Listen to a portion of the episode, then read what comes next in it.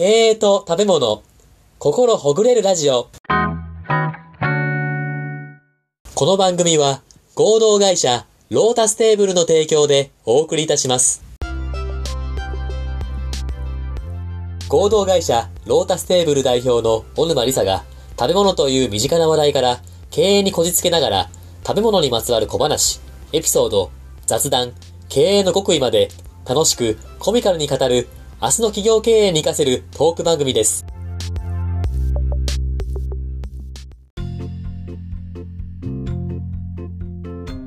こんにちは。パーソナリティの田村陽太です。配信第38回目となりました。本番組のメインパーソナリティをご紹介します。小沼理沙さんです。よろしくお願いします。よろしくお願いします。小沼さん、はい。あれですね、先週と先々週は対談会でしたね、高木さんとの。そうですね。なんか結構面白かったですね。面白かったですね。次回もまた続けていきたいですね、対談会ね、いろんな方と。そうですね。あの、初めて他の方がこじつけてるのを聞いて、はい。すごい新鮮でしたね。どういう感じで申請だったんですか？師匠がこう、弟子を見る目みたいな感じですあ、いやいや、そんなそんなとんでもない。あやっぱりあの、高木さんはほら、やっぱコンサルなんで、かはい。さすがそのこじつけポイントがはい。すごい絞られてるって感じがあって、はいはいうん結構なんか力強かったですよね。語りが。そうですね。すごいあの自信を持って話されてるっていう感じがすごい良かったなっていうかあの、はい。ああいうふうに話さないとやっぱりこじつけるって自信なさげに話すとほうほうダメなんですよね。おさすが。はいそうそうあたかも当たり前のように話さなきゃいけないっていうこのこじつけをそこが重要だと私は思ってるんですけどそれを見事にやってらっしゃったんで、はいはああすごいなって思いました。い。あれ、まあ、事前にテーマをね、6つ渡してて、で、とサイコロ振ったんですけど、全然うろたえなかったですよね、普通に。ああうん、当然のようにね。もうなんか無表情でひょうひょうと語ってましたよね。はい。さすがですよね。さすが。実はあれなんですよね。高木さんを小沼さんのゲストで読みましたけど、小沼さんも高木さんのポッドキャストに出たんですよね。はい、そうなんですよ。これがね、また面白かったですけど。そうですよね。店舗ビジネス研究所っていうポッドキャストをやってて、ちょうど先週の収録分と今週のまあ木曜日にあの前編後編で小沼さん出演されてますので、そちらの回もリスナーさん聞いてほしいですね。はい。面白かったです。あの、はいすごい勉強になりました。本当に。本当に、普段相談で、はいいつもこう、回答にこう苦しむところとかがあって、それちょうど聞けたので、良かったです。あそうですね。ちょっと本当リアルな質問をしていただきました、はい小沼さんに。はい。じゃあ次もまた仕掛けますので、僕も営業活動しますのあで。ー田村さんもすごいですよね。こう、はい、人脈というかね。あーあのもうとりあえずバッターボックス立たないとダメだと思ってるんで。なるほどね。代打って呼ばれてなくてもバッターボックス立つっていう。これははいい。いですね。じゃあ引き続き頑張っていきたいと思います。頑張りましょう。はい。今日は、この前の収録の時に、あの、サイコロの目で出てなかった目があると思うんですけど、あれを中心にまたサイコロを作ってきましたので、あ、はい。はい。準備はよろしいでしょうか？もうバッチリです。こちらのサイコロで振っていきたいと思います。本日のテーマはこちらです。インドカレーです。はいインド。カレー。そうですね。これはいかがでしょうか？私ね、インドカレーははい。あんまり食べたことないんですね。普通のカレーばっかりで。であそうなんですかインドカレー、あれ、田村さん好きなものですよね、これめ。ちゃくちゃ好きです、僕。はい。そうですよね。大好きです。で、インドカレー、インドでカレー屋さん、まあ何回か行ったことがあって、ほうほうでその時見たのがあのインドで食べるカレーは手づかみですよねあ、そうですね。はい。手づかみでちょっとそれテレビでは見てたんですけど、まあ、結構衝撃っていうかそういうのがあってですね、うんはいはい。手づかみでしょ？で、はいカレーって熱いじゃないですか熱いっすよ、あれ。なんとかね。カレーも熱いっすよ。田村さん手づかみで食べたことあります？あ僕、結構手でいきますね。はい。熱いです、熱いです。日本人は手で食べる習慣ないんで、熱って感じるんですけど、インド人はあの手で食べる習慣があるんで、手の皮が分厚いらしいです。そうなんですねその分、猫舌な人が多いらしいです。インド人は。しょうもないネタですけど。どういうことなんでしょうねそれって手と舌ってつながりがない そうなんですよね。らしいですあそうなんですね。はい手づかみで全部手で食べるから、まあ、熱いし。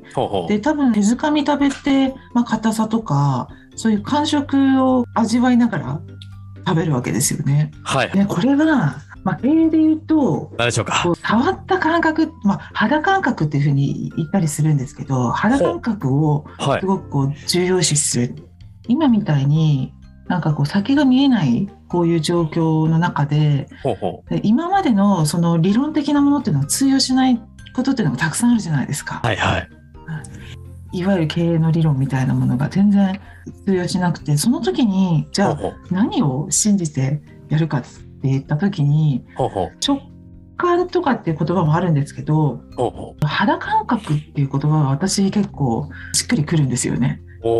でこれって、あのーやっぱりその人が重ねてきた経験に基づいてなんかそれで感じるものじゃないかなっていうふうに思っていてはいはい。でまさにこの肌感覚っていうのをあ今はこう大事にしているのでちょっとインドカレーと。こじつけたいなって思って今喋ってます。おー、こじつけましたね。小沼さんの今の会社経営でこう振り返ってみて、こう肌感覚がこう大事だなって思った、なんか今までそう思ったきっかけって何かありますか？そうですねやっぱり人間関係とかは特にそうですよね。なんか最初の頃は。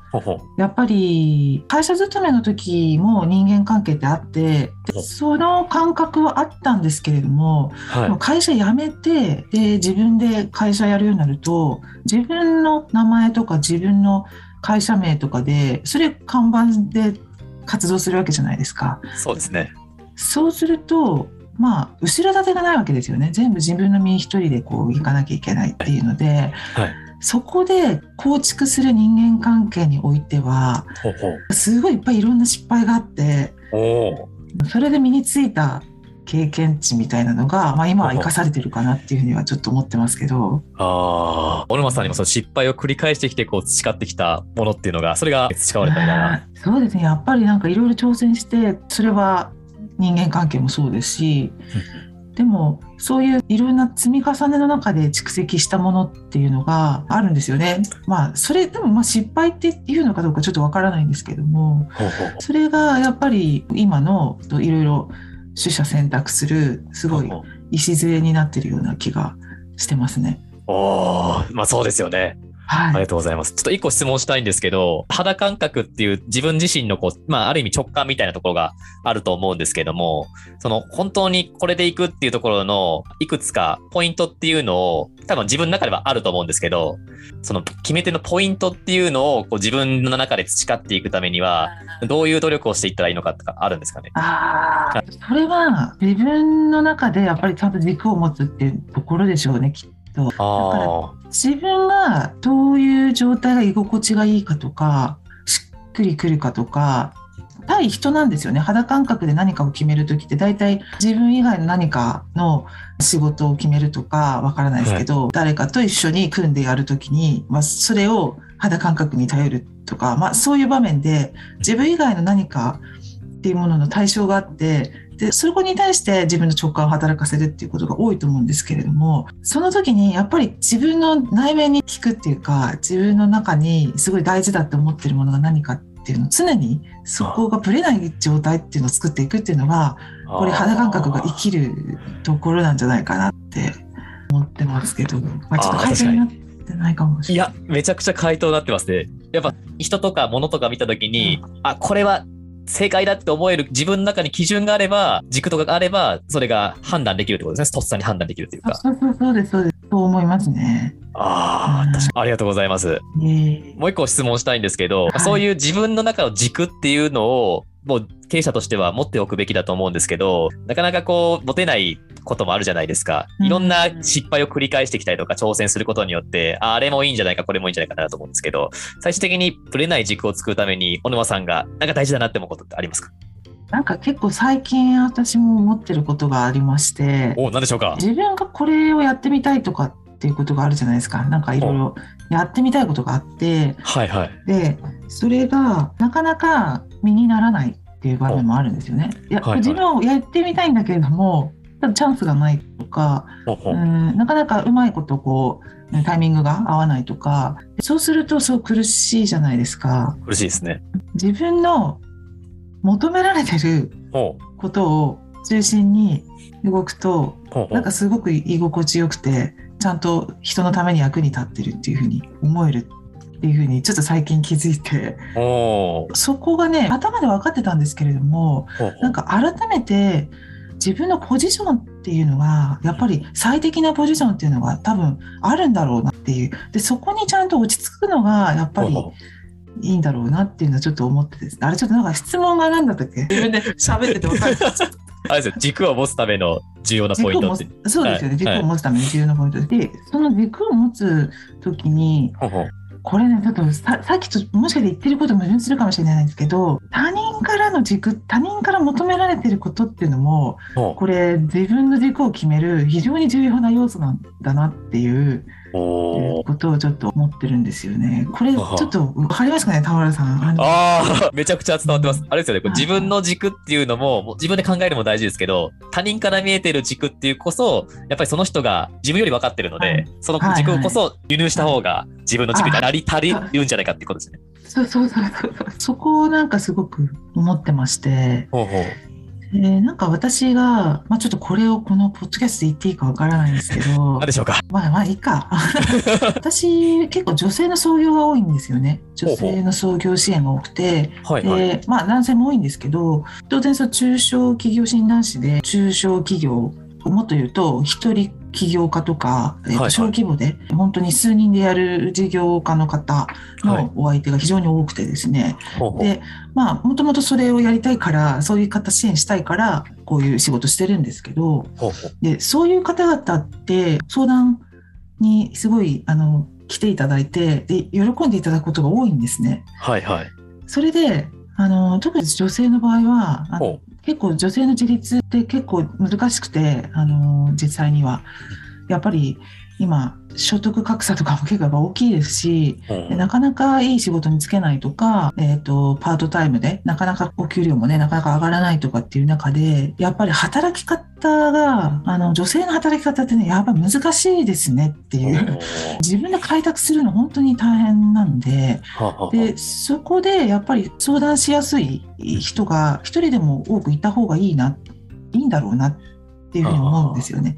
でそれで私結構相談来ていただくことが多くてで私がその自分の存在意義って何だろうってちょっと時々思うことがあってでもしかしたらもちろんあの大きい企業にこう営業かけてでもっと自分が活躍してそこでもしかしたら大きいこう取引なんかできるかもしれないんですけれども、はいでもそれはなんか私がやることじゃないんじゃないかっていうふうに思えてきて最う近。やっぱりもっとこう働くきっかけを作りたい人とかあの特に女性の方は多いんですよね。ずっとあの家庭にいらして家族をサポートするそういう役割を担われてでこれから社会復帰しようという時ってなかなかその一歩踏み出せないという方が多いのででそういう方に少しこう寄り添える存在っていうのはもしかしたら私ができることなのかなと思ってですね。でそれをなんかすごい今自分の軸になってるんですね。いや、すごいいい話ですよね。こう、経営者としての自分の使命を感じて、それにまあ邁進していくっていうことがね、すごいいいですよね。はい、そうですね。で、それをすごい、まさにこう今まで積み重ねて、いろんなことを積み重ねてきて、なんかすごく感覚として持っていることなんですよね。それがこういう経験がやっぱり自分の軸を作っていくところにこう重要なのかもしれないですね。うん。うんああ、ありがとうございます。結構あの時間が近づいてきたんですけれども、はい最後、今日は、えーインドカレーについてのあ、インドカレー。まとめを最後お願いしたいと思うんですけど。いや、インドカレーは、インドカレーはやっぱりね、スプーンで食べちゃダメですよ。あ、そうですか。手で食べないと。はい。っていうところですね。あのそれで暑さとか硬さとかそうういうのを経験してそれで、ね、田村さんみたいにインドカレーをこう堪能していける、はいそういう人間になりたいなっていうふうに思います。どういう人間なんですか、それは。ただインドカレー好きの僕らだけなんで。でも私ね猫舌なんですよ。あ、そうなんですね。だからそれさっきの理論で言うとはい。私もあれですよねインドカレーを食べる素養はあるってことですよね。多分手の皮が分厚いんじゃないですか。なんか分厚い。ちょはいっと。目指したいと思います。わかりました。ありがとうございます。本日はインドカレーでこじつけていただきました。ありがとうございました。ありがとうございました。